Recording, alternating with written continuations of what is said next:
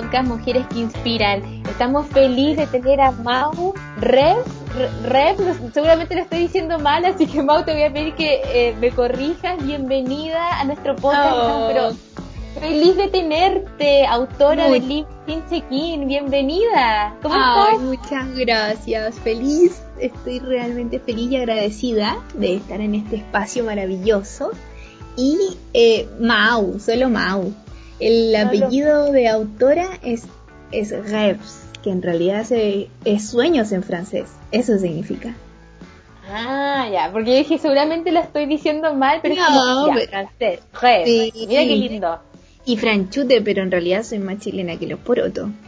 De Valparaíso, ¿cierto? De Valparaíso del Cerro Placeres, orgullosa porteña. Qué buena. Oye, ¿y podrás creer que este podcast está siendo grabado en Valparaíso? Yo estoy en ¿Verdad? Valparaíso. Eso, me encanta. Me encanta, me encanta. Yo en modalidad físicamente remota. no estoy allá, pero mi corazón está. Ujú. Nací Sí, allá Valparaíso. y toda mi vida fue en Valparaíso. En, en- no solo el Cerro Placeres, sino que estudié en un liceo de la Avenida Argentina.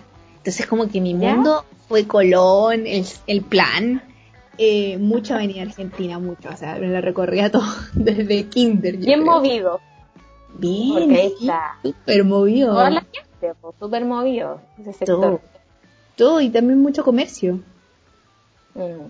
Sí, muchísimo. Pero mira qué buena, qué rico Y tenerte feliz de acá. estar aquí y acompañándote. Sí, te lo agradezco, Mau. Primero te agradecemos que aceptaras la invitación. Eh, bueno, te cuento un poquito. Yo leí tu libro sin check-in. ¿Lo leíste de verdad o viste el resumen? Di la verdad. Lo leí de verdad. Ah. De verdad, tomé hasta apunte. Le saqué eh, foto ahí algunas páginas que me encantaron como mensajes que tú dejabas y lo encontré genial. O sea, de partida, bueno, no voy a hacer spoiler, no voy a contar con No. detalle los capítulos, pero esa, esa experiencia que, bueno, todas han sido experiencias buenísimas, pero esa experiencia que tuviste de viajar de Valparaíso a México en auto, En O sea, auto. Qué loca, ¿quién ¿o cuenta no? eso? ¿Quién lo cuenta? Una locura, fue una osadía, pero me siento súper orgullosa. O sea, no sabes lo que significó ese julio del año pasado ver un letrero que decía Bienvenido a México. Y yo hace seis meses, porque me demoré seis meses en llegar, había salido de Valparaíso, de donde yo soy. Y fue como, como que fue esa sensación de satisfacción, de decir lo logré, lo hice, se puede hacer, si yo lo hice, todo el mundo puede hacerlo. Y no, hermoso ese cartel, yo creo que va a quedar en mi memoria por siempre. Sí, bienvenido a México, porque es distinto cuando tú bajas desde el avión y te da la bienvenida a México. Es distinto cuando lo haces por tierra, más encima con un auto chileno. No, Oye, que- y la cantidad de cosas que te pasaban con ese, con el auto, con los permisos, también que tenías que sacar cuando pasabas como los límites de la frontera. un chiste. sí. Era una anécdota tras otra. Y también lo que me sucedió en muchas oportunidades es que sentí la necesidad de transmitir todos estos aprendizajes a quien necesita también esa cuota de motivación que a veces tanta falta nos hace. Entonces, me pasaban entre anécdotas que a veces me hacían llorar y después me daba risa, pero en el momento no todo es tan bonito ni color rosa. Y dije, no, yo tengo que contar que me pasó todo esto para que el que venga después de, de mí no le pase, no tenga que pasar por lo mismo. Va a ir preparado. Va a ir preparado porque yo se lo advertí. Yo, yo le dije que Mm. sacara muchas fotocopias, que por dónde, por qué frontera es más seguro pasar y por cuál otras no. Oye, sí, porque tuviste experiencia igual ahí como de, de riesgo, o sea, en, en algún momento, con estas personas como que fiscalizaban en la, en la, en algunas rutas, yo leía y decía, ay, por Dios, le irán a detener más allá, le irán a quitar el auto que irá a pasar. fue todo, fue todo una osadía, eso me pasó en Colombia y, y, y casi la mayoría de las personas que lo han leído me dicen, Mau, estaba histérica y nerviosa cuando estaba en ese capítulo porque, porque te hace doler la guata. Piensas que, es que lo que sucedió fue que casi me sacan, me, me querían requisar el auto. Y yo me iba a quedar ahí botada en la mitad de la selva, sola, con una mochila. No, fue muy, muy del terror, la verdad, pero, pero es parte de la experiencia. Y que, y que todo pasa porque en, el minuto exacto en donde mágicamente tiene que pasar, todo sucede, quizá el universo se sincroniza, porque salir de tu zona de confort ya es algo, ya estás enfrentando los miedos, ya estás enfrentando los prejuicios, ya vas con, cargas con toda esta mochila de toda la gente que va contigo, no físicamente. Entonces, enfrentarse a esa realidad de lo que me pasó en, en Colombia con la, con la guerrillera colombiana, eh, fue como, wow, de esto era, de esto era lo que me estaban hablando, de que me podía pasar y, y bueno, salí victoriosa afortunadamente. Ay, sí, te juro que yo me siento reflejada con lo que el resto te ha dicho. Yo también estaba con la guata apretada de qué le irá a pasar cuando si la detienen más allá, más que ni vaya acompañada. Entonces, dos mujeres ahí en búsqueda de la otra que viajaba por primera vez a Colombia, pobre. Pobrecita, mi amiga. Eh, Macarena, ¿no? Creo que se llama. Macarena. Y era la primera vez que ella salía de Chile y su sueño era conocer Colombia. Entonces yo le dije, amiga, ¿qué mejor opción de viajar junta en auto por tierra? Ven, o sea, ven ese mes, porque Colombia lo atravesamos en un mes. Eh, yo casi que me hacía responsable de ella, como que me sentía muy su mamá, porque era su primera salida de Chile, solita, y mira lo que nos pasa. Pero bueno, de todo aprendimos. Sí, experiencias que no va a olvidar. Te aseguro que para ella quiero grabar y para ti y para todos los que leímos el libro también nos quedó grabado. Yo creo que la Macarena haría un, libro solo de ese capítulo, solo, de esa experiencia. Porque, no, buenísimo. Juntas también. Oye, Mau. La idea ¿ah? es esa, como afrontar los miedos juntos. Claro. Sí. y salir de la zona de confort que dices tú, que uno se acostumbra, incluso a viajar dentro de tu zona de confort como lugares que, no sé, que te proporcionen seguridad, no sé, o como comodidades que tú quieres, te fijas. Ah, en tu idioma. tu idioma, por supuesto.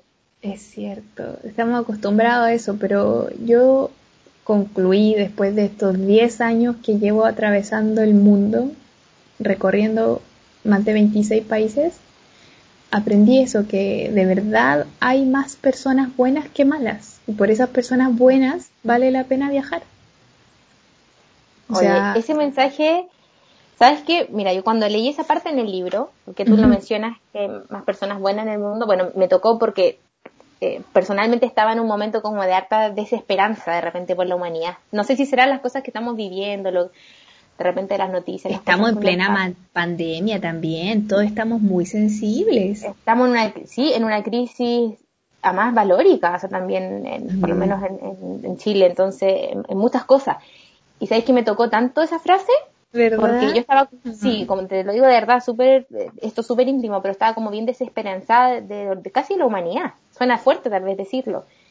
Cuando leo eso en tu libro, digo, pucha, qué rico que, alguien tiene esperanza y además que has conocido, has conocido tanto, otras culturas, otras formas de pensar, de ver la vida, y qué rico conocer a alguien que tiene una conclusión de que el ser humano, hay gente más buena, al final. Exacto, y que... Hay de todo, hay más buenos. Y que hay de todo, pero también porque si piensas en la sociedad en donde crecimos, vamos desarrollando una cantidad de prejuicios y mitos y miedos que cargas con todo eso que nos, metieron en la cabeza, como si, como si fuera tu realidad la única verdad. Mm. ¿Me entiendes? Que, que bueno, hace poco leí a un, a un viajero que, que, siempre dice que el racismo, por ejemplo, se va a acabar o se acaba con, con los viajes. Mm. Imagínate lo potente, o sea, siento que, que sí, vivimos en una sociedad llena de prejuicios, de miedos que, que tenemos que, que, derribar, si es lo que queremos, claramente. O sea, puedes seguir con tu mismo pensamiento y va a ser súper respetable. Pero yo, o sea, lo vibro, lo, viajar, llegar a un pueblito, poder quedarme ahí una semana, empezar a conocer a la gente, a, a las personas reales, ¿no? salgamos de lo turístico, o sea, si fuera por, claro. no sé, pues por ejemplo en India, va y te sacas una foto en el Taj Mahal y fuiste a India, o sea, eso no es real. Va y ándate a un pueblito, ándate a una aldea, ándate donde están eh, las castas más pobres y ahí dime que sí conoces India, pero, pero no, estoy hablando más allá de lo turístico, de la foto, de lo pintoresco, de lo que está hecho para el turista. O sea, hay, en el mundo hay hasta islas artificiales que están creadas para que tú vayas como turista una semana te broncees en el mejor resort y listo. Y que es súper válido, bienvenido ese tipo de turismo, pero qué rico es no parte de la cultura real de un, de un sitio. Sí. Hoy tú dijiste eso, me acordé, yo fui a Belice, no sé si está bien dicho, eh, y llegamos allá y claro, uno de los tours que te vendían eran unas islas maravillosas y eran todas artificiales y al final fuimos a otro tour nada que ver, así nos llegamos a meter a la selva, eh, pero fue fantástico porque conocimos gente, las calles, cómo vivían, niños saliendo del colegio, pero lo que dices tú es súper cierto, o sea, te vendían esto, eh, que está bien, creo que es una buena opción, pero te quedas tal vez más corto. O sea, si tu intención es conocer la cultura y cómo viven las personas, eh, lo que piensan, eh, cómo es su día a día, hay que salir un poco de, la masa, en el fondo. Exacto, y eso va a significar a lo mejor pasar ciertas incomodidades, que, no sé, pues, el agüita no va a estar tan limpia, eh, esperemos que sea potable también, que la cama a lo mejor no va a ser tan cómoda. Yo ahora viajando en este último trayecto hasta México, había días en donde, o sea, la carpa para mí fue todo, pero me quedé semanas completas en una playa de Costa Rica sola. Y para mí eso era el mejor hotel de, mil millones de estrellas. Entonces, Qué maravilloso. También, va a depender mucho de, de qué estáis buscando en los viajes. Y, eso va a definir qué tipo de turista o qué tipo de aventurero eres. Mm. Insisto, todas las respuestas son válidas, todo, todo bien, la opción que tú quieras tomar va a estar muy bien. De, hecho, de corazón lo digo, si las personas quieren ir a conocer lo mejor del Caribe, es válido, pero en Cancún, por ejemplo, tú sales de la zona hotelera y te encuentras con un Cancún real, que es muy parecido a Quilpue, te lo juro. Mira, Entonces, jamás lo pensaría. Yo digo, ¿cuántas personas conocen este Cancún real? Porque tú dices, oye, me fui una semana, fui a Cancún.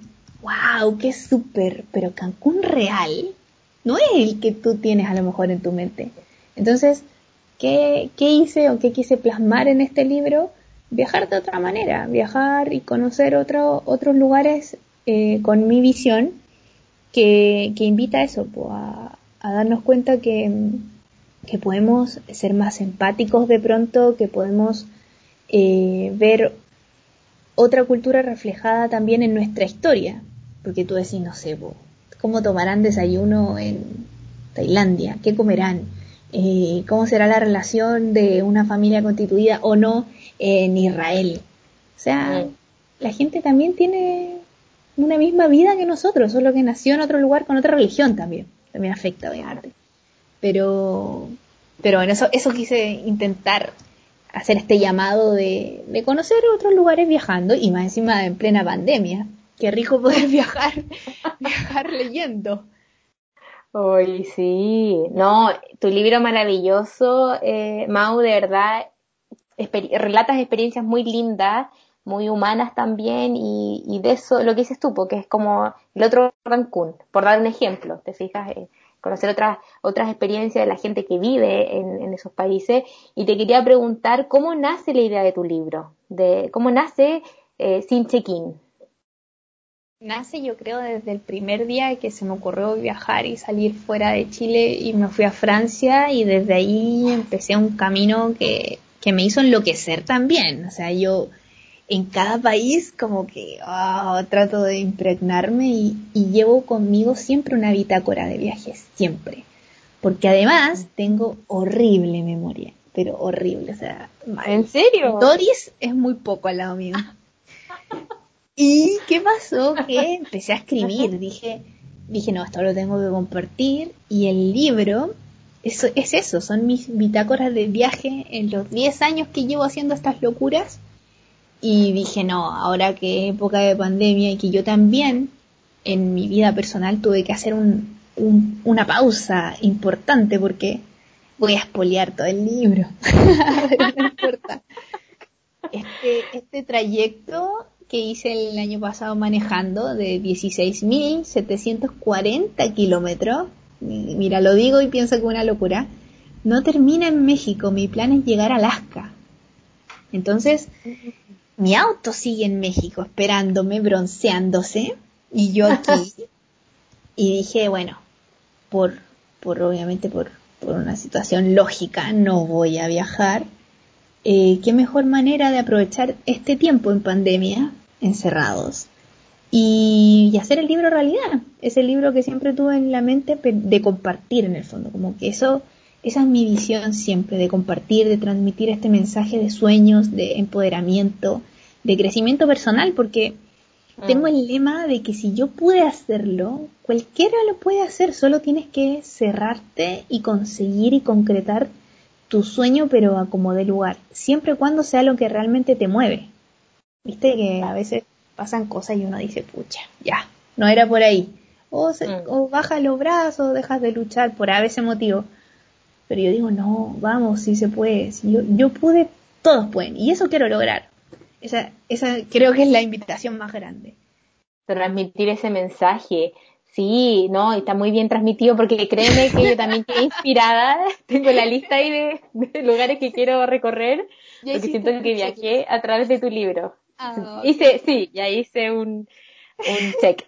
Oye, o sea que, o sea que vamos a tener un Sin Check-in 2. Ay, la verdad está sí, es la, la segunda parte del libro.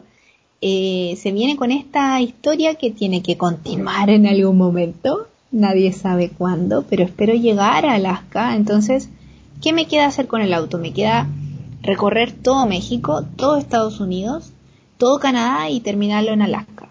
O sea, eso espero eh, atravesar Norteamérica si Dios y el coronavirus quiere el próximo año.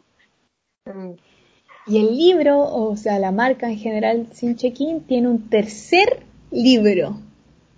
¿Ya? ¿Quieres que la parte? Ya, esto es como para mega enloquecer. Feliz. La tercera parte incluye mi hermoso precioso país, pero en bicicleta. Ya. Chile, recorriendo Chile. en bicicleta. Chile, una de las grandes conclusiones de, todo este tiempo viajando es que mm, amo por sobre todos los países mi, mi, lugar de origen. O sea, Chile lo, lo, elijo a ojos cerrados, valoro a lo mejor lo que muchos dan por sentado y, a, a, mi país le debo un libro completo. Entonces dije, ¿qué mejor que, hacerlo, pero en dos ruedas. De norte a, sur, de, desierto a Patagonia, en bicicleta. Esa es la tercera parte de, de, este, de, esta aventura que se llama Sin Check-in. Así de libre, imagínate. Así, así de opuesta a los check-in soy. Oye, voy a estar pendiente ahí. Probablemente que salir en redes sociales o noticias. Chilena que está recorriendo ahí todo, todo de la cabeza, atraviesa Chile. Y sabes qué, muchas personas lo hacen, o sea, eh, hay un montón de, viajeros que están ahí afuera eh, con hijos, con mascotas, con dificultades físicas. En Panamá me topé con un chico que iba hacia el sur. Eh, él iba a llegar hasta la Patagonia de Argentina. O sea, yo iba subiendo, él iba bajando. Y, y ¿sabes qué? Iba en silla de ruedas. No, ¿en serio? Sí, y tenía doble guante. O sea, imagínate sus callos que, y sus heridas en las manos. O sea, era una cosa muy, muy impactante. Pero iba en silla de ruedas. Y la silla de ruedas atrás traía como un mini carrito, donde él tenía su ropita y sus cosas, obviamente, y, y otras ruedas y como, como herramienta. Pero ahí es cuando tú tú te das cuenta de que, wow, o sea, él iba en silla de ruedas, iba feliz, y yo le decía, mi pregunta siempre son súper, súper tira de las mechas, porque, no sé, soy así en el fondo. Y le decía, ¿cómo lo haces en la subida? Porque, ¿qué, ¿qué pasa? O sea, el tipo estaba bien, era joven, de haber tenido no más de 40, pero bien, eh, estado físico súper bien. Pero no me, mi cabeza no me entraba qué hacía con las subidas demasiado paradas que habían, sobre todo en ciertas curvas de Panamá, que fue también muy riesgoso. Y él me decía, ¿sabes qué hago? Espero, porque alguien siempre me ayuda, alguien siempre me sube a su auto, alguien siempre me quiere hacer un aventón. O sea, el tipo tenía, no sé si solución o respuesta a todo, pero A lo que hoy es que no se hacía problema por nada. Él sabía que iba a venir una curva y también se ponía a llover de, de repente. Y decía, bueno, ese día espero que me, me, me, hago mi carpa, espero que se pase el mal tiempo y sigo. O sea... Mm. No. Qué mentalidad, ¿eh? más power. Qué, mentalidad y, qué simple. Como que encuentro que, que sea lo que sea tu, tu motor, sea lo que sea que te impulse, sea lo que sea que te haga alucinar, o sea, no solo tu sueño como una meta, un objetivo, sea lo que sea, si lo puedes hacer simple, creo que también ahí hay una riqueza. ¿Me entiendes? Porque uno puede decir, oye, pero el tipo eh, a lo mejor estaba siendo auspiciado, le pagaban por hacer eso. No, era un incentivo personal que él quería como tener su, su, su, marca personal y decir, yo, yo pude, yo tengo esto, tengo esta experiencia, pero eso no me mm. impidió hacer tal y tal cosa. O sea, yo siento que no solo en, en temas de viaje se puede dar este ejemplo, en todo. Si tú quieres insisto, en lo que sea ese motor de arranque que tú tienes en la mañana para despertarte y decir, hoy lo voy a alegrar, hoy voy a luchar por esto, súper, pero créete el cuento, empodérate de este sueño, de esta meta y hazla. O sea, así, decrétalo. Creo que eso nos falta, sobre todo a estas generaciones, sobre todo a mi generación de pronto. Claro, donde de repente también nos quedamos como esperando que, que terceros nos ayuden o que de la nada llegue como, eh, no sé, las, las cosas que nos faciliten el trabajo, estamos bueno, yo creo que hay de todo, pero, pero pasa que de repente estamos como muy sentados, eh, claro, estamos muy acostumbrados a nuestra comodidad.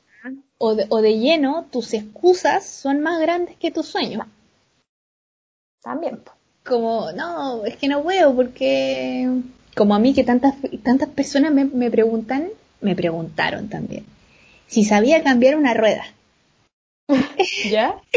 una pregunta tan simple y yo digo, no sé cambiar una rueda. O sea, Sí sé en realidad, pero les digo a todos que no. ¿Por qué? Porque les digo, ¿sabes qué? No, no, no sé cambiar una rueda y tampoco tengo la intención de saberlo, porque si es que llego a pinchar una rueda, como me pasó en Colombia, voy a bajar la velocidad y voy a llegar a una vulca o donde sea que cambien rueda y voy a solucionar el problema de la rueda. Pero no por esa rueda voy a dejar de viajar. Claro.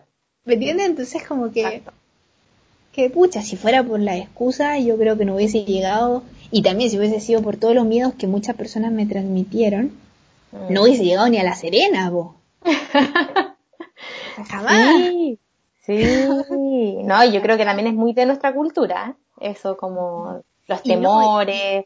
y, y, vale, imagínate esto, una mujer. Además. O sea, es menor. Porque sí porque también lo comento en el libro, que en, no sé, en Ecuador sobre todo, un poco lo escuché mucho así, pero una mujer, ¿dónde está tu marido? Y yo inventaba un marido. Decía, está ahí en el pueblo que viene. No, se quedó en el súper. No, se quedó en el hostal. O sea, yo tenía que tener un marido, porque era como, ¿cómo está viajando sola esta chica? O sea, ¿qué tiene en la cabeza? Y yo inventaba maridos a ese nivel que por supuesto no, para mí no, no, eh, no sé, no por ser pro mujer soy anti hombre. ¿Entiendes? Sí, sí, te entiendo perfectamente, sí. Bien por los hombres, bien por las mujeres, pero cuando ya hay un pensamiento cultural que, que te hace sentir como, mira lo que yo escuchaba, si yo viajo sola, ¿qué te va a pasar? ¿Dónde te vas a quedar? ¿Cuánta plata llevas? Eh, por supuesto, manda tu ubicación cuando puedas. Eh, no hables con extraños, eh, no sé, pues no te vistas provocativa. Mm. Mil cosas. Cuando yo escuchaba lo mismo en comentarios hacia hombres, era como, ¿con cuántas saliste? Y, casi que sociabiliza con todas porque todas son una casi opción de salir pinche o lo que sea. Em, y era como bien perro, bien amigo, bien, qué bueno lo que estaba haciendo. En cambio, hacia una mujer a veces como nos ven frágiles, eh, de frágiles por supuesto no tenemos nada, somos fuertes y poderosas, pero como nos ven un poco débiles, eh, te cargan esto, pues, esto que, que, que, que, tanto estamos luchando, sobre todo en este tiempo de, de la igualdad. Claro. Mau, de hecho, eso te iba a preguntar en, en, un en algún momento de, este capítulo, porque claro, la gran mayoría de tus viajes tú los recorres sola, eh, y yo me imaginaba que sola y siendo mujer no debe ser lo mismo que un hombre. Creo que por tu experiencia y lo que nos cuentas ahora, efectivamente no es igual. Eh, pero claro, tú has recorrido, has recorrido distintas partes del mundo, has estado en sudeste asiático, ¿cierto? Has estado en, Tierra Santa, Francia, Europa, eh, y, este recorrido que haces en, auto de Valparaíso a México, y leyendo tu libro lo que más observé fue que en la parte de como Centroamérica era donde más te preguntaban esto, como sí. Eh, usted mujer, sola, solo el marido, y te quería preguntar un poco cómo fue tu experiencia ¿Cómo enfrentaste, bueno, algo no adelantaste ahora, pero cómo enfrentaste esto siendo eh, mujer? Y si, y si tuviste una experiencia similar, por ejemplo, en otros países, cuando recorriste, por ejemplo, Israel, por darte un, ejemplo.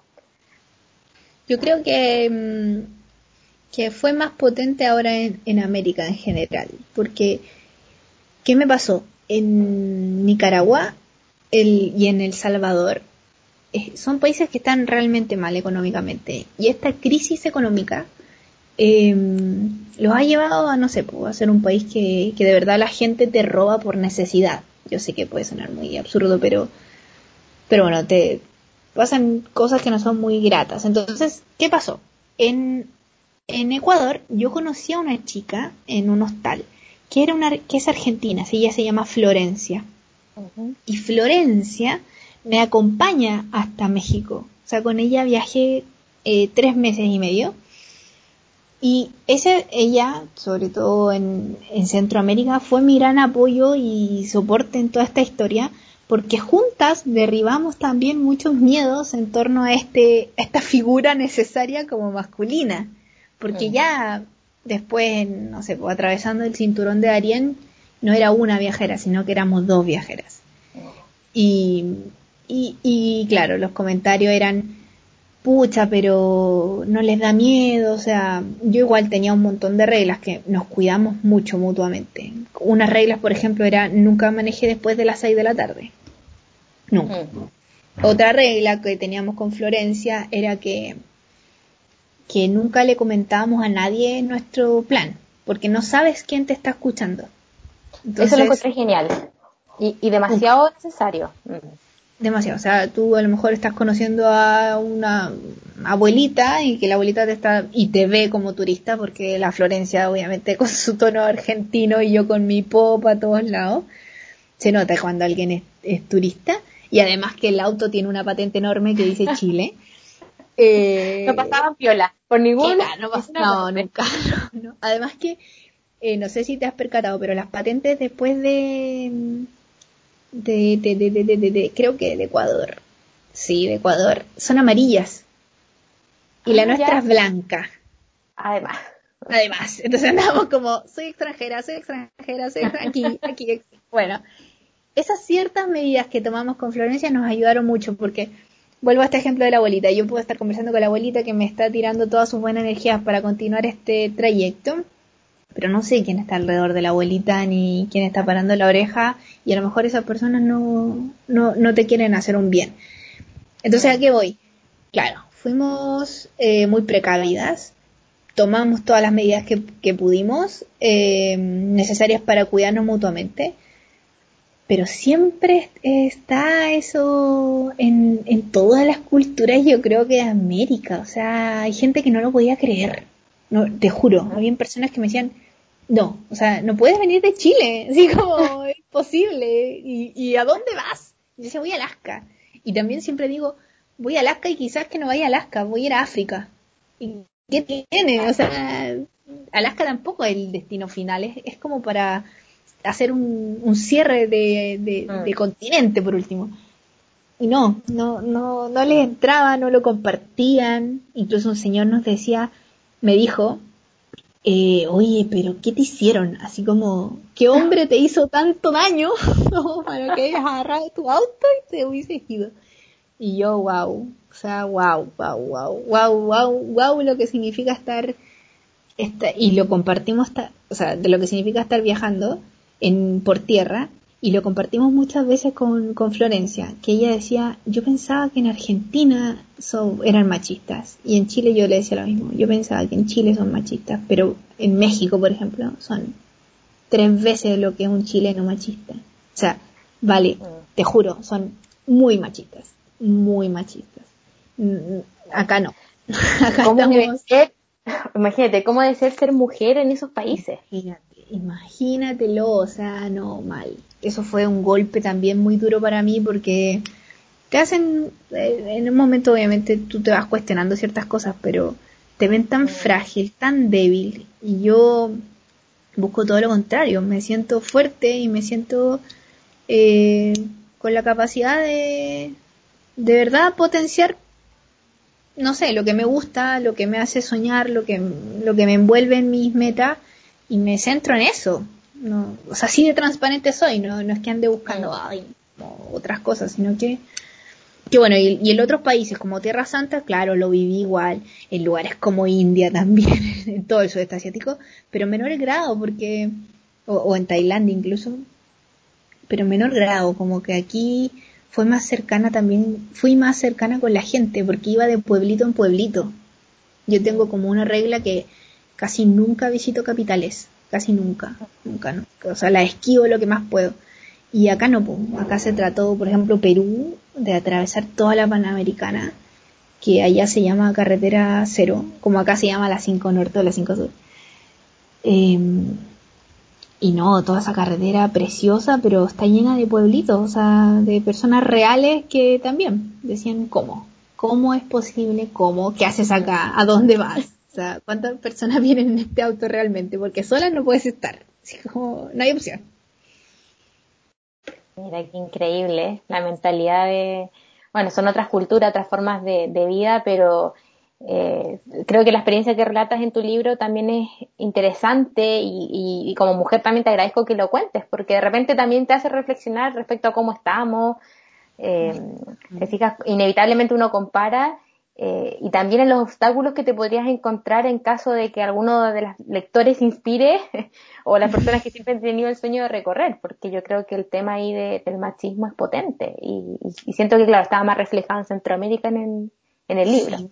Mucho y lo otro es que es también entender que uno eh, no le va a cambiar la mentalidad a las personas, o sea, no, o sea, no, no busques eso, solo quédate con, con tu versión de pronto y, y también respeta las otras culturas sin entrar en debate, porque creo que eso también pasa a llevar y habla de tu educación. ¿Cachai? Que, que lo aprendí también viajando. O sea, si yo estoy entrando a un país, la visita soy yo. No mm. voy, a, no voy a cuestionar a esa persona de 60 años que está en shock porque está viendo a una mujer viajar sola. No, no lo voy a cuestionar. Mm. Voy a hacer un esfuerzo por, por ponerme en su lugar, pero no voy a entrar en debate, ¿cachai? Como que, mm. eh, como que no, no, no está bien si ahí estamos de visita. Estamos para respetar también las culturas. obvio que queremos cambiar ciertas mentalidades porque porque de mi punto de vista no están bien. Eh, la base de la mentalidad no está bien, pero cambiarlo no, eso por ahí no va, no creo que vaya. No, y además que bueno, interesante igual tratar de entender cómo es que ellos logran o piensan lo que piensan, te fijas como eh, cómo es que han llegado a tener ciertos rituales o creencias y creo que también es válido, eh, es válido, pero Sí, yo quedé ahí, estaba súper metida en esa parte cuando leía las preguntas que te hacían del marido, porque decía, oye, qué increíble, qué increíble. Y además, mira, no te voy a negar que yo también pensé en un momento como, oye, ¿cómo la Mao pudo viajar sola en, en, auto? O sea, ay, como que hasta a mí también me da de repente, pues te digo, todos los temores y cosas que te empiezan a aparecer los discursos de las personas, lo que te han dicho, lo que me han dicho a mí en la familia, la crianza. Y yo dije, qué valiente, qué valiente de, de hacerlo. Y que, inspirador también, porque se puede al final. Con todos los tips que nos dejaste, nos vas a, facilitar eso, pero se puede al final. Se puede, se súper puede. Si es que en tu mente te grabas o te tatúas el que nada es imposible en el fondo. De verdad nada es imposible. Sí. Mao, ¿y cómo nace este, este sueño por recorrer el mundo? Tú algo hablaste en un capítulo de alguien que te inspiró. Sí, es que yo desde los 14 años eh, tomé un poco la decisión y tomé las riendas de mi vida y dije, yo quiero esto, el turismo me mueve, eh, me mueven los idiomas, me mueven las culturas. Me, ¿Sabes qué, me, escena tenía yo en esos años? Yo deseaba, yo deseaba, pero de corazón, sentarme en una mesa rodeada de mucha gente, así como un chino, un, no sé, un gringo, eh, un mexicano y un argentino. Y decir, cuéntenme, o sea, cómo fue su infancia, porque en el fondo somos nuestra cultura, pero tú naciste, no decidiste el país en donde, donde estás. Entonces me llamaba tanto la atención eso que dije, esto quiero que sea mi vida, este mundo. Y siempre supe que el turismo era mi rubro, nunca supe bien ni la carrera, ni... No, no sabía nada en esos años, pero siempre supe que eso quería. Me, me mueve la gente, me mueve las culturas, me mueve saber cómo viven y cómo viven la vida también, o sea, lo que hicieron y lo que van a hacer eh, a raíz de donde naciste. Así que pasaron los años y tuve la fortuna de conocer una señora que se que tiene por apodo señora C. Y esta señora, eh, que es pilar fundamental en mi vida, eh, viajaba mucho por cruceros. Iba de todos lados, o sea, por el Mediterráneo, por Norteamérica, por todos lados, o sea, el Caribe se lo recorrió entero y cada vez que ella volvía de esos viajes, volvía pero con una hiperventilación, era como una explosión de energía y llegaba y nos juntábamos. Para que tengas una idea, ella tiene 40 años más que yo. O sea, ¿qué tenías tú cuando la conociste? 14. Ya. Y ella, bueno, también una mujer de sacrificio, no es que haya tenido plata toda su vida, sino que se esforzó, trabajó, hizo sus empresas. Yo trabajé en una de sus empresas y, ahí generamos una amistad muy bonita, pero la, empecé a ver con estos ojos de ídola máxima, porque claro, ella se iba con la comodidad de los cruceros y con todo este beneficio de lo que implica bajarte en un puerto distinto todas las mañanas. O sea, estaba un día desayunando en Italia y a lo mejor, no sé, el otro día se te ocurre que el crucero vaya por África. Eso me enloquecía. Me encantaba pensarlo y ella me, me, me, terminó de transmitir todo lo que yo estaba deseando vivir y hacer de mi vida. Que es también otro constante cuestionamiento, que te dicen, bueno, vas a viajar un tiempo, pero no vayas a viajar toda tu vida. o no sé, o la plata se te va a acabar, ¿qué vas a hacer? Eh, no sé, tantas cosas que siempre dicen, pero ella fue, y sigue siendo de hecho, una mujer que a mí me inspira. Debería invitarla. Deberíamos invitarla a este, a este podcast, ¿cierto? la señora C. señora C. Estamos invitando ahora a la señora C. Sí, no, es que ella es, muy vieja y para mí sigue siendo mi ídola por, no solo por cómo viaja, porque claro, ella viaja, yo nunca en mi vida me subí a un crucero, no sé si lo haría, pero lo que le pasaba en este intercambio cultural lo transmitía y lo plasmaba a su regreso a Chile, que llegaba también llena de ideas y, y con ella fue mi complemento, o sea, crecí también con ella, imagínate que ahora ya la conozco hace 15 años, eh, también mucho de lo que soy en, eh, como personalmente se lo debo.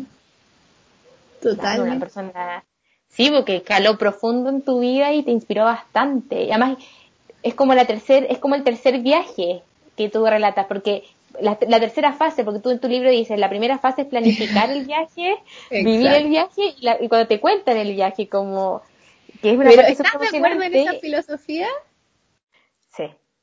Total que, es un poco así, lo, tal como tú lo dices. El viaje se vive fijo, fijo en tres partes. Cuando lo estás planificando, qué llevo, cuántos días me voy, a dónde voy a ir, qué voy a hacer, eh, qué ropa, etcétera. Después, cuando estás viviendo el viaje, ya, está ahí en presente, lo, lo disfrutas a fondo. Después, Eh, la tercera parte es cuando lo revives con las fotos, con los videos, con ese aroma que te recordó a ese café que te tomaste, etcétera. Pero también debería haber un cuarto, que es cuando lo puedes vivir cuando te lo cuenta otra persona y casi que tú, tú sientes que fuiste, así como que yo fui en algún momento y no, nunca saliste, pero pero, sí a través de tus amigos. Me pasó a través de tu libro. Tiene que estar incorporada esa cuarta fase, parte de vivir un viaje. Además que, imagínate, la señora C de alguna forma era como esta cuarta parte que tal vez te contaba y, tú salías y yo así, Imagínate cómo me hundía en, el, en la silla, así como así extasiada, porque, porque, porque también siento que, que, bueno, no sé si te pasa, pero a mí me pasa mucho. Yo escribí el libro como hablo. Entonces, lo, lo voy contando como yo creo, o sea, con, con, lo, con mis vivencias muy, muy plasmadas en mis bitácoras de viaje. O sea, mm. no, no te cuento solo lo bonito, lo característico, lo que debes hacer, porque no es mi idea hacer como el manual de tips turísticos. Para eso está YouTube. Para eso se lo dejamos a los youtubers que viajan perfectamente. Yo apuesto por otra cosa, apuesto por mostrarte un viaje de otra manera. Mm. Que, es lo que ella hacía, pues me contaba esto de que no, morí y, me tomé un café o me comí un helado en una esquina y, y a lo mejor ese fueron los mejores cinco minutos en un carrito de la calle. Mm mejor pagados e invertidos en tiempo que, que a lo mejor lo que te puede dar el restaurante que está como número uno en TripAdvisor. Claro. Sí. Es, es otro tipo de, de, experiencias también eh, y qué rico que las compartas porque son experiencias súper como eh, humanas, te fijas, particulares, son como tenéis que hacerlo para vivirlo, ¿cachai? No, no, no, es la misma experiencia que todos viven cuando de repente van al mismo tour y todos vimos lo mismo. y todos nos sacamos la misma foto. La misma foto. Uno y se pone el otro. O sea, sale tú y me pongo yo. Oye, pero debo decir que creo que, bueno, tú me mencionaste en, un en, en, en, una parte de tu libro eh, cuando viajaste a Disney. Creo que aún Disney igual tiene que ser un viaje que toda gente debiese hacer porque es una experiencia muy bonita. Eh, lo que creo que todo el mundo necesita esa foto. Por lo menos. todo el mundo necesita conocer Disney. Sí, no, y, y de hecho, insisto, Ale, si todo el mundo puede viajar como te parezca lo, de la mejor manera posible, va a ser bienvenido si es que ya sales de Chile o incluso dentro de nuestro precioso país hacer turismo debería ser casi tu obligación social. Primero recorrer tu país, que, que yo por supuesto lo hice, lo único que me falta por conocer de Chile es Chile chico. Ah, Pero me conozco hasta la Patagonia, o sea, de norte a sur. Y, y, también así aprendes a valorar lo que, lo que tiene tu país para ofrecerte. estas maravillosas postales de Chile, o sea, debería ser imperdible. Y lugares como Disney, claro, yo, yo lo cuento en el libro porque me pasó una anécdota que me perdí. y, me perdí porque tomé el bus en el sentido contrario y eso lo reconozco así sin, sin mayor filtro. Pero trajo de la mano una experiencia súper linda que, que me hice amiga del chofer, literal. Me senté al lado del chofer y el chofer fue mi guía turístico, me paseó por el recorrido de la micro, por muchas mansiones, por casas lujosas de famosos porque además el chofer juraba que yo hablaba perfecto inglés y, me contaba como todo, así como sin filtro. Y, ya, después cuando me bajé me despedí de la gente, así como, porque el chofer le iba contando a la gente que, me, que, se, que se subía al bus, que yo me había perdido porque estúpidamente lo tomé en el sentido contrario. Entonces después la gente como que se sumaba a los comentarios que me hacía el chofer de este guiado turístico. Y después ya Dios sentía que de verdad todos los que estaban en la micro eran mis amigos. Entonces me despedí de todos. Que, no sé, Qué buena. Diez, diez gringos ahí yo. Y no, chistosísimo. Y después llegué a este mágico lugar, con este mágico metro, con esta mágica boletería, en este mágico mundo de niños. Y, y niños con alma de niños, o sea, no estoy, Claro, hablando, sí. No estoy hablando de niños que realmente, no, y no hay límite, y ahí todos somos niños. Sí. Sí, es verdad, es un lugar, yo creo que uno de los pocos lugares donde sale el niño de, de cada uno. Oye, pero Sí. esa eso de equivocarte en el bus, lo encuentro genial. Mira, solo cortito, no- pero nosotros, claro, yo hice el recorrido de, de Miami a Orlando, porque mi sueño era conocer Disney. Íbamos en la carretera y mi mamá, eh, fu- fuimos en familia, y mi mamá quería ir al baño, quería ir al baño, estaba que se hacía. Y nosotros como, ¿dónde vamos a parar en medio de la carretera? Bueno, y nos equivocamos porque íbamos como con Google Maps y nos metimos pero como a un suburbio. Y llegamos a, un, a una comunidad afroamericana y que fue la mejor experiencia porque sabes que nos recibieron súper bien, entramos al final así como al baño de una empresa, así como un local de súper, da que ver, eh, y nos prestaron el, el baño, la gente súper amorosa y pudimos ver todo, o sea, la- por ejemplo, cómo se vestían, eh, la- el trato que ellos tenían, nos preguntaban que qué nos pasó, que, qué nos, nos Oh. apoyaron bastante, entramos como, llegamos como un centro comercial donde típicas tiendas que- con muebles gigantes, porque yo creo que tienen Todo que es todo muy grande.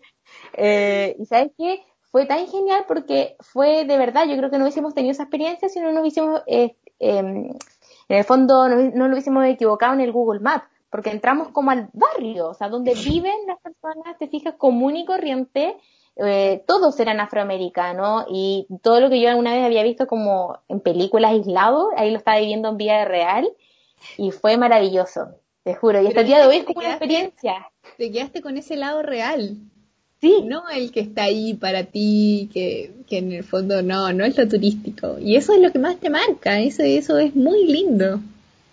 Fue maravilloso, maravilloso. Así que me siento reflejada y, bueno, de repente Oye, es bueno pero- que ocurran- Pero tu mamá estaba bien, no lo pasó mal. Sí, estaba bien. Ah, no, ¿sabes que La trataron tan bien, ¿sabes que fue Ah. fantástico? De hecho, nos quedamos más rato. Y y dijimos, ¿sabes que Bajémonos y recorramos el lugar porque fue fantástico. Todos sabían que no éramos de ahí, porque obviamente hablando español y, y todo, y, eh, pero fue fantástico, de verdad que fue una experiencia muy bonita que la tenemos como súper grabada, por eso mismo, porque fue distinto, po, una experiencia súper distinta. Y no Eh, programada. Mm, Totalmente. No, rompió totalmente los esquemas. Así que hay que hacerle caso de repente a estos errores. Si te está mandando el Google Maps para otra parte, pruébalo. No puede pasar. ¿Qué, qué tan malo puede ser? Si usted se equivoca de micro y va a Disney y la toma en el sentido contrario, no se baje, continúe su recorrido. El gringo chofer le va a dar un paseo turístico y va a ser su mejor recuerdo. Sí, Por supuesto, sí. No, qué bueno. Qué buena, qué buen, qué buena anécdota. Oye, Mau, y lo otro que te iba a preguntar también, a raíz de esto mismo, de, de los destinos, porque, bueno, tú relatas ahí como varios destinos que ojalá los viajeros eh, pudieran incluir dentro de su eh, ruta, oja- ojalá. Eh, y una de las cosas que me llamó mucho la atención y te quería preguntar un poquito más en profundidad es que tú incluyes eh, recorridos, ¿cierto?, a los monasterios, o sea, visitas a los monasterios y, y haces muchos voluntariados en los países eh, donde, donde vas, en algunas ciudades, eh, lo cual me llamó mucho la atención porque creo que no es una experiencia común. No sé, No, es mi percepción, creo que no es una experiencia común. Y te quería preguntar un poquito sobre esas experiencias, si nos podías contar cómo es que empezaste a incluir esto dentro de tus recorridos y cómo ha sido las experiencias que has tenido. Ha sido hermoso porque mm, como, como me pasa esto que, que me trato de quedar mucho tiempo en lugares, porque yo siento que en cinco días o tres días no puedes conocer nada, más que lo para la foto y listo. No, no es mi manera de viajar. Entonces, viajo lento. Y en esto viajar lento dije, bueno, es- esto es tiempo que tengo que invertir y me encanta hacer voluntariado. En Chile he hecho muchos y, y ¿por qué no también ayudar a personas, eh, si es que cuento con el tiempo y las ganas, eh, fuera de mi país? Y bueno, me pasó el más grande, yo creo que el más bonito fue en Israel, porque ahí es donde conocí a las eh, carmelitas descalzas, que eh, son monasterios, son un- una congregación preciosa y tiene monjas de clausura. Entonces, eh, monjas de clausura que tú debes imaginar jamás, nunca salen del monasterio. Entonces, Ese fue mi primer acercamiento como el más grande. Eh, y con ellas me encantó porque, no sé, son cosas muy chicas, pero puedes dejar una huella, una huella positiva. Eh, como ayudarlas en sus quehaceres, como a lo mejor hacer pequeños gestos que les van a cambiar mucho o van a mejorar ciertos detalles, porque por ejemplo en, este monasterio en particular, ellas tienen votos de pobreza, votos de castidad y votos de pobre, de obediencia, pero esos votos de pobreza incluyen despojarse de absolutamente todo, entonces necesitan ciertas colaboraciones que yo he realizado y, y si puedo dejar una, un granito de arena feliz, o sea, con, simple ayuda no solo física, a veces monetaria porque hago colectas o hago campañas también a beneficio, sobre todo, no sé, el ejemplo más actual es del mismo libro, que, que, todo lo que recaudamos hasta el 6 de septiembre también lo doné a una fundación de niños que se llama Niños Primero, que es chilena, pero en, pequeñas acciones, por ejemplo en Perú, estuve un mes trabajando en Lima eh, ayudando en un comedor. Y eso fue hermoso, o sea, fue, fue, yo no me quería salir de ahí, me hubiese quedado un año trabajando en ese comedor, porque atendían a abuelitos en situación de calle, y eran 600 abuelitos. Hacíamos turnos desde las seis y media de la mañana, eh, y después del desayuno que se les daba gratis, porque todos eran en situación de calle, a las 11 empezábamos a dar el almuerzo, y yo a las, ahí te, cerrábamos la cocina como a las 5. Esto lo, lo lideraban cuatro mujeres, yo era la número 5. Imagínate lo que son cinco personas atendiendo a 600 personas. Hasta las 5 de la tarde. Y a las 5 de la tarde yo empezaba mi día de turista. Y ahí me iba a recorrer todo Lima. Que llegaba muerta. Pero te juro que es tan bonito el trabajo y llegaba con mi corazón tan lleno de amor de lo que me daban esos 600 abuelitos. Que no, o sea, lo elijo a ojos cerrados y si puedo dedicar mi vida a que sea un constante voluntariado, feliz. Y eso, imagínate, me pasó en Lima. En todos los países creo que he hecho o he aportado de alguna u otra manera, pero el de Lima, claro, es uno de los que más me marcaron porque como eran personas en situación de calle y el de Israel también me marcó mucho porque fue mi primer encuentro con, con estas carmelitas. Pero sí, o sea, eh, es un llamado siempre, si se cuenta con salud, y con dos manos y dos pies y pues porque tiene unas ganas de entregar cariño un poco, pero vas a recibir tres veces de lo que das, eh, dale, hazlo, o sea, a ojos cerrados. ¿Y qué, qué aprendizaje te han dejado esa, esos voluntariados a tu vida? Un montón, siento que, que también lo comento mucho en el libro. Esto este crecimiento personal tenía que ser compartido para abrir los ojos y mentes de tantas personas que, que ni siquiera son capaces de valorar, no sé, un plato de comida. Yo, por ejemplo, ahora, imagínate que es tanto mi cambio también, porque es un crecimiento. Eh, cada viaje soy una persona distinta porque me nutro de lo que vivo en otras realidades, pero yo valoro tener agua caliente para ducharme. Lo valoro, lo agradezco. Yo agradezco tener eh, un techo, que sea una construcción sólida, que tenga una familia, que, no sé. Pero me, quedo con este detalle más chico que te puedo comentar. Yo valoro tener ah. agua caliente. Lo, lo valoro. Valoro tener un plato de comida. Porque no doy ah. por hecho que lo voy a tener toda la vida, ni que, ni que va a ser así, o que todas las personas viven la misma realidad. No sé, pues en, en, Perú eh, doné mi pelo, por ejemplo. Tenía mi pelo largo, largo, largo, largo, largo. Y un día dije, ah, mira, hay una funda. O sea, yo sé que todos estos ejemplos son súper extremos, pero ¿a, qué tipo de enseñanza voy? A que yo tenía el pelo larguísimo. Me encontré con una fundación que hace pelucas para los niños con cáncer me corté el pelo cortísimo, cortísimo, o sea, la que iba, la que llegó a Lima era una mujer totalmente distinta a la que se fue de Lima, después de trabajar en este mes de, del comedor y, y ver que hicieron una peluca para ayudar a la autoestima de un niño que tiene cáncer, que le hacen bullying, por eso recurren a las pelucas que son gratis. Fue como, imagínate lo burdo del ejemplo, pero fue tan bonito que tú decías pelo.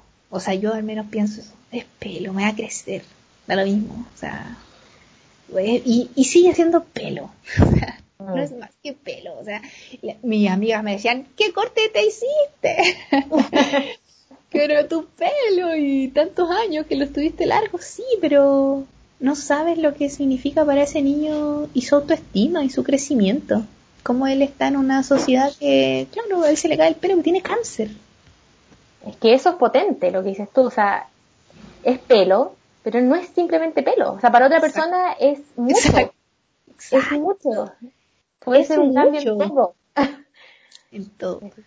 En todo. Entonces, creo que eso me mueve también, ayudar. Y, y sabes qué otra cosa aprendí mucho que, que me lo enseñaron en el sudeste asiático. A intentar dejar un mundo mucho mejor del que nos dejaron a nosotros. Mm.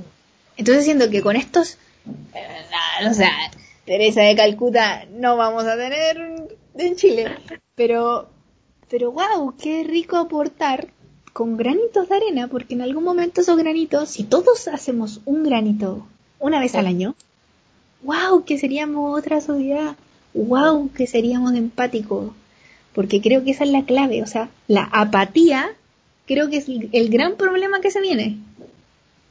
Uf, da para todo un podcast lo que No, para todo un podcast y para una enciclopedia de libros. Oh, es que, es que hoy me hace tanto sentido lo que tú mencionas ahora, o sea, más allá de conocer lugares, gente y todo, ya es un tema de crecimiento personal eh, y pucha que se necesitan eh, personas así, te fijas en, en, este mundo y sobre todo ahora, que yo creo que ahora, bueno, siempre se ha necesitado, pero, pero ahora estamos como en un punto de un punto que decisivo, siento yo como en, en, en el mundo, donde cambiamos para bien solidaridad, te fijas, eh, no dar por garantizado cosas básicas, que muchas veces lo que dices tú, todos pensamos que vamos a tener siempre agua caliente, un plato para comer y no es así. Y creo que la pandemia lo ha mostrado también. Lo esencial es invisible a los ojos, como dice el principito. Y pucha que cobra sentido esa, esa frase ahora. Pero se necesita esto, te fijas, se necesitan personas con, no sé cómo llamarles, calidad humana, no sé, vocación, no sé qué nombre ponerle, pero pero qué bonito, Mau, y qué, qué, qué rico que lo compartas. De verdad que te lo agradezco. mi, mi llamado es desde lo más profundo de mi corazón humilde, de una porteña, orgullosa de ser del Cerro Placeres, que te juro, lo único que tenía era sueños, nada más. No, o sea, no, mi familia no es de situación económica, no estudié en una universidad reconocida, no saqué 800 puntos en la PSU, eh, no he hecho un magíster en Londres, nada de eso soy. Soy una, una porteña del Cerro Placeres que te busca, te, te invita a, a creer en los sueños, a, a potenciar las capacidades que todos tenemos, sin importar nada. Que, y, y creo que ese, en ese camino se van a descubrir muchas otras cosas. en, ese, en, esa, en esa lucha eh, se, van a descubrir otros, otro, otra, otra, otra filosofía de vida, porque creo que también uno, uno aprende, cuando estás luchando por, por algo que te mueve, aprendes a conocerte a ti mismo, que, que es como un ejercicio que pocos hacen. Sí, súper poco. Y también aprender a estar contigo. O sea, ¿quién aguanta un, un viaje por ejemplo, el del auto. Te tienes que llevar muchos kilómetros con... mismo. Exacto. Sí, y se, y se pone a prueba todo, pues, tus lo que decías tú, prejuicios, ideas, creencias, valores. Eh, es, es, potente, es potente ahí el, el viaje. Además que tú, claro, mencionas en tu libro, la MAU de cada viaje es distinta, va creciendo, va cambiando. No eres la misma MAU que hace dos años atrás. Claro, cinco años atrás. Y de hecho, ¿sabes qué? Lo comparto con todos los viajeros que conozco. O sea, si, si un viaje no te hace cambiar, entonces no fuiste de viaje. si llega siendo la misma persona que tomó el avión y vuelve al aeropuerto, siendo igual, no, no, no te fuiste de viaje, no, no entendiste nada, no cachaste nada. no cachaste el mensaje. Ándate de nuevo, vuelve ahí. Oye, sí, qué increíble, Mao, pero no, experiencias muy lindas las que relatas y qué genial que lo hayas plasmado en, en un libro. Y también, bueno, solo de curiosidad, porque tú has recorrido eh, en auto, literalmente, o sea, has recorrido tierra, cielo, avión, también has recorrido mar, como los traslados de, del auto. Eh, y esto solo de curiosidad, ¿con qué te quedas de estas formas de viajar? ¿Te quedas con todas? ¿Eliges una en particular? Es que lo que me motivó a conocer América en auto es porque quería, mm, quería esta opción de que si me gustaba un pueblito, me iba a quedar en ese pueblito. Entonces siento que el auto te da esa ventaja. O sea, a todo esto mi auto es un auto común y corriente, no tengo una van ni una casa rodante. Me encantaría tener una combi y así como amoblarla y que ahí sea una cama. O sea, yo creo que me si tuviera una combi no me ven nunca más. ¿Eh? Pero no. ahí por siempre. Pero no, tengo un auto común y, y, y también esa es otra acotación. No, no, esperé tener una camioneta 4x4 porque inalcanzable. Eh, ni, ni, ni, espero tenerla tampoco para haberme atrevido a, recorrer. Por eso opto por, por tierra. Porque claro, o sea, no me iba a llegar, no iba a llegar manejando a Italia. Pero, pero me sentí muy cómoda teniendo la opción de que si me gustaba un pueblito, por ejemplo, me quedaba o recorría ese pueblito y me quedaba ahí. Me, me, me alucinó esa, esa sola idea. En cambio, no sé, pues, por, por vuelo, hay que aprovecharlo un vuelo low cost que están en, en Europa con estos aviones que que te hacen volar barato y ahí moverte de país en país, pero si puedes tomar un auto y recorrer, no sé, Francia entero, eh, hacer, te invito a hacerlo en auto. Mm. Vas, a conocer otra Francia también, que es lo que, el, claro, el vuelo es la opción más cómoda y va a llegar. Por supuesto que tenemos que llegar a Europa así, pero, pero qué rico sería no sé, pues, ir a París y, ya, conociste lo indispensable y después te vas a conocer la Francia real. Y de Francia está ahí a un paso de España, está un paso, sea, al lado.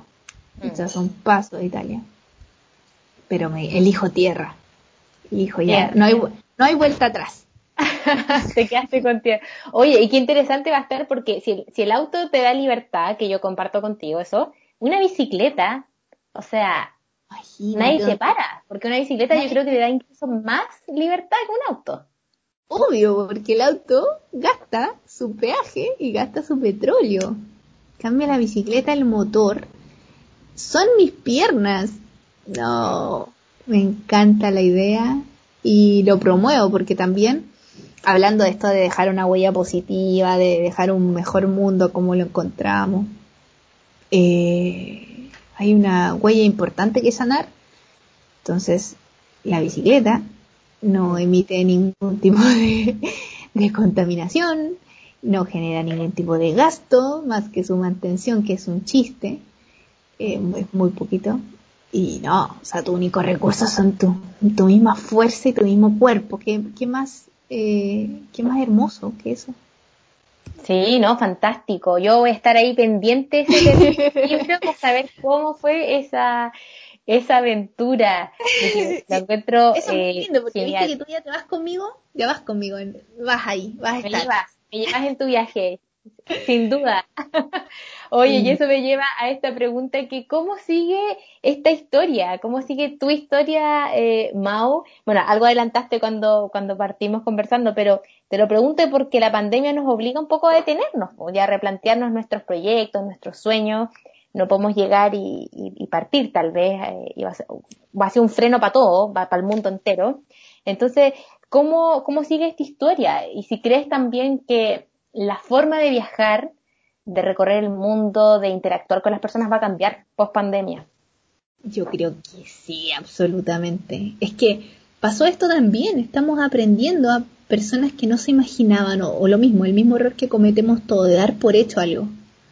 Ah. Fue como un, un mensaje potente de la tierra que yo siento, eso es lo que da mi imaginación, que dice así como para, detente, respira un poco.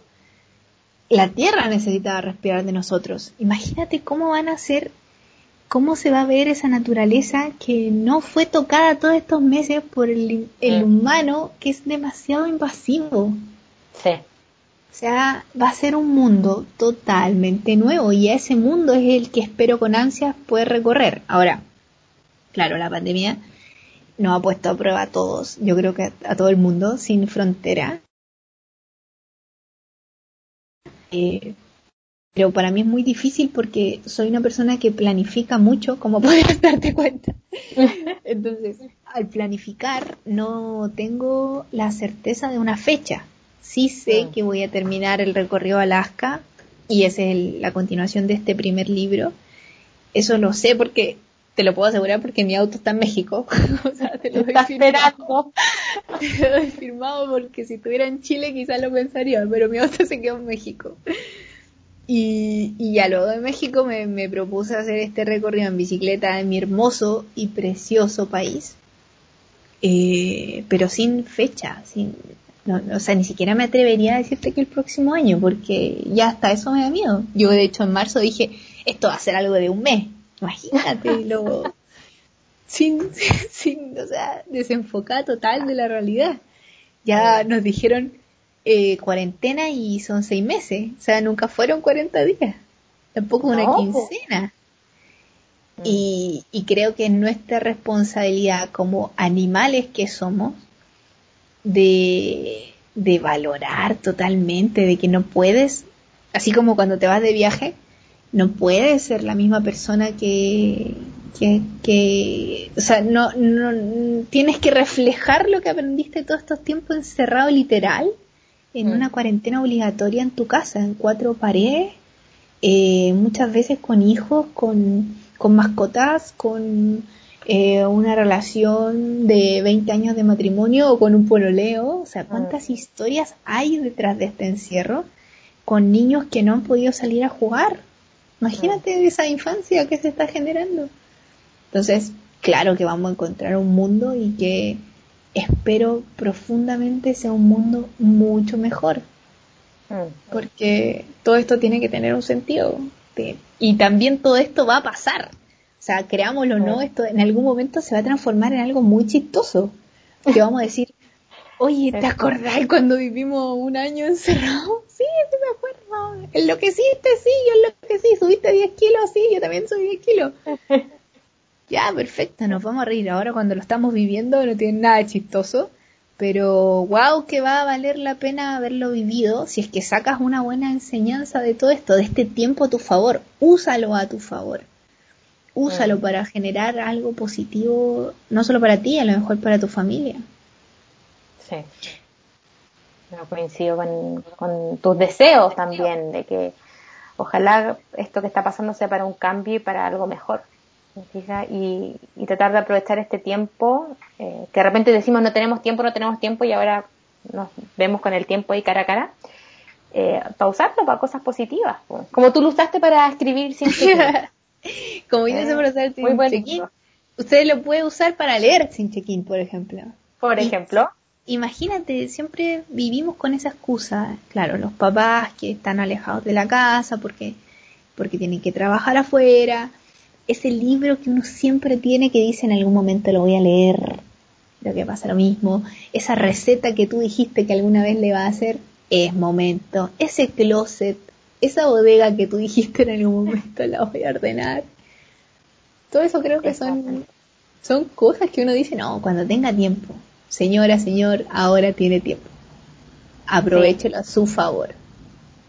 Sí, Así que un mensaje para todos los que nos están escuchando, vayan y compren sin check-in, lo pueden encargar en Amazon y en Travel Book. Así que no hay excusa.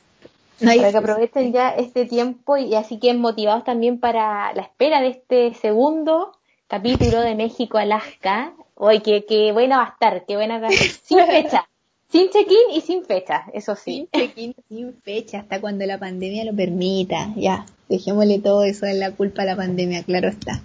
El único que ha viajado por todo el mundo es el COVID, que se ha dado el privilegio de recorrer todo el mundo. Y encima que llega a la ciudad y dicen, y tú te encierras.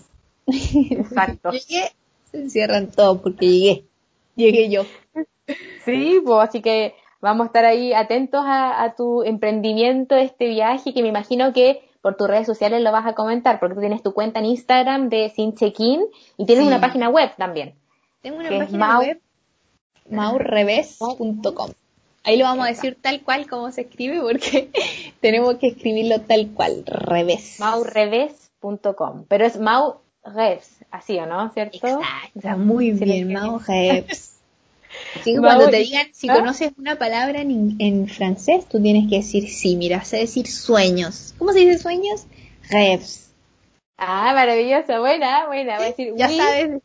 oui. sí, oui y, y rêves. Y le mató le fifi. Hoy te quedo una clase de francés, porque, oye, qué hermoso idioma, pero pucha que lo encuentro difícil. Pero, yo creo que todo se puede aprender. A lo Oye, Mau, se puede aprender. exacto, sí. Mau, y, y, para ir finalizando esta conversación que ha sido muy, muy entretenida, te lo agradezco de verdad, de, corazón, tu tiempo. para los amantes del viaje, para los amantes del viaje o aquellos que sueñan con, con recorrer el mundo o algunos lugares, ¿qué consejo le darías para hacer sus sueños realidad?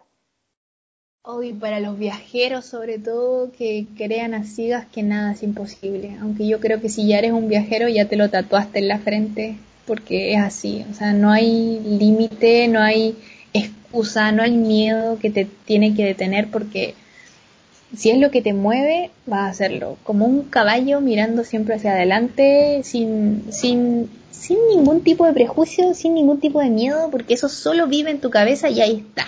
Y déjalo ahí. Pero para adelante con tu sueño, para adelante con tu meta, que solo está en ti eh, lograrlo. solamente en ti. O sea, las otras personas te pueden entregar su opinión, te pueden entregar sus recomendaciones. Tu mamá siempre va a querer lo mejor para ti y, y espero, o sea, represento yo creo a todas las mamás cuando creo que todas piensan igual, que es que ojalá mi hijo nunca corra ningún tipo de riesgo. Mm. Pero pucha que vale la pena correr ese pequeño riesgo, siendo súper responsable, por supuesto. Pero vale la pena cuando tú ves que tu sueño ya no es sueño, porque lo hiciste realidad. Qué lindo quedarse con eso. Con la satisfacción de que lo pudiste llevar a cabo y, Qué lindo mensaje que le dejas. A mí ya me dejaste inspirada, así que te, aseguro que post, pandemia tengo ahí varios ya destinos eh, que quiero recorrer sí o sí. Tierra Santa es una. ¿Verdad? Super sí, Super. A mí uno de los, mi top 5 está Israel lejos, lejos, lejos, lejos, lejos. Ojos cerrados. Pero ¿sabes qué? Yo creo que el mensaje más potente es el que va sin importar si tú quieres viajar o no. O sea, el mm. viaje es lo que a mí me mueve y ya el, libro entero se, se, trata de eso, pero en el fondo es transmitirte que nada es imposible. En, en ningún aspecto. Si tú quieres eh, lo que sea que te mueva, insisto, eh, a lo mejor vas por las cosas materiales, qué sé yo, o vas por una meta inalcanzable como lo que sea que se te ocurra en este momento y que surja en tu mente, por favor créeme que lo vas a hacer real solo cuando creas en ti, te lo propongas, te planifiques y listo, va a llegar. Mm. Sí, es verdad, yo creo que bueno, lo comparto contigo y qué lindo mensaje, qué potente, ojalá la gente lo tome para, porque es para toda la, es para la vida al final, es un mensaje para todos tus proyectos, no solo viajes, sino... Es para vida y para lo que sea, así como para, lo que sea, tus hijos, para tu casa, para lo que sea, para tus estudios, eh, para lo que sea, para lo que sea, está en ti. Pero pocos descubren, esa, pocos descubren que esa magia vive solo en ti. Al final tú eres el propio motor, pues. No hay límites cuando crees en ti. No, no, de hecho, no, no hay límites. No hay límites. Solo dejemos que ellos vivan en la mente nomás, pues, pero ahí no va. Ay, sí, me encantó, Mau, conversar contigo. Me, me quedo con todos estos mensajes. Anoté varias cositas, iba tomando como apunte de cosas, experiencias que ibas relatando, de mensajes que entregas.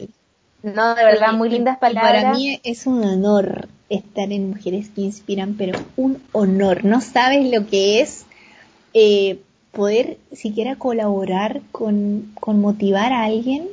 Eh, me, me encanta, me hace muy feliz. O sea, si es que sirvo de, de, eso como de herramienta, de ese punch que a veces tanta falta nos hace, dale, señora, señor, niño, niña, sobre todo los niños, adolescentes, jóvenes, se puede. Si alguien te dice que no se puede, por favor, dele mi Instagram y yo le voy a dar una cátedra de todo, de todo lo que significa la palabra no se puede, porque eso es la mayor mentira que nos metieron en la cabeza. No mm. se puede.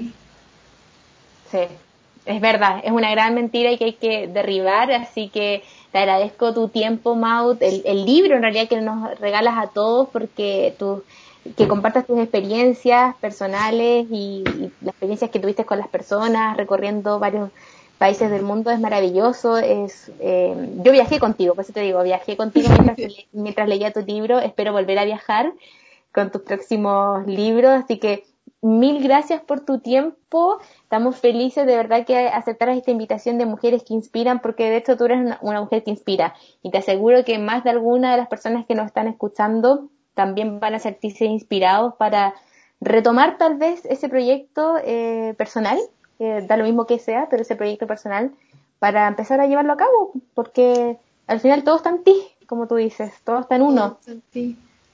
Exacto, así que te lo agradezco, Mau. Feliz de conocerte. Me encantó esta conversación. Y bueno, vamos a estar atentos. Vamos a estar atentos al segundo y tercer libro, porque vas a tener que venir a contarla acá, por supuesto. No, por supuesto. Aparte que vamos a viajar a Gringolandia y vamos a llegar hasta las auroras boreales. Imagínate lo que va a ser eso. ¡Qué rico! Así que todos invitados, todos invitados que nos vamos a leer y vamos a seguir en contacto a través de arroba sin check-in. Ahí los espero a todos. Sobre todo los que dicen que no se puede. Eso me encanta. Que vayan. que, vayan. Que vayan, que me escriban. Exacto. Si dicen que no se puede o que hay límites, no. Yo le decía, vaya a arroba sin check-in y ahí usted se da cuenta que los únicos límites los pone... Vaya, pero tenga ojo porque la Mau le va a hablar horas horas, le va a mandar audios, pero de horas, así que piénselo dos veces. Piénselo, dos veces. No, pero muy, gracias, vale. genial. Gracias, por este espacio. No, agradecido de, de, ti en realidad que nos dieras estos minutitos, varios minutitos para conversar contigo. Ha sido eh, muy entretenido, así que vamos a estar atentos a, a los próximos libros y ya sabes, las personas pueden encontrar tu libro en Amazon, Travel Book, y cualquier cosa también si quieren ver las fotos, porque yo me metí a tu página y vi fotos de los viajes que has hecho. Oh. Eh, te pueden meter a tu página web, ¿cierto? Eh, maureves.com y también el, Instagram arroba sin check-in para que te visiten. Perfecto. Ahí nos veremos entonces. Nos veremos. Oye, un abrazo, eh, Mau. Encantada de conocerte. Muchas gracias y que tengas un hermoso día, ah. semana. Eh, y vamos a estar ahí conectadas en redes sociales por cualquier novedad. Por supuesto, aquí estaré, atento para que nos leamos. No nos podemos ver, pero nos podemos leer y escuchar todo esto. Por supuesto. Un abrazo, cuídate. Gracias, a todos.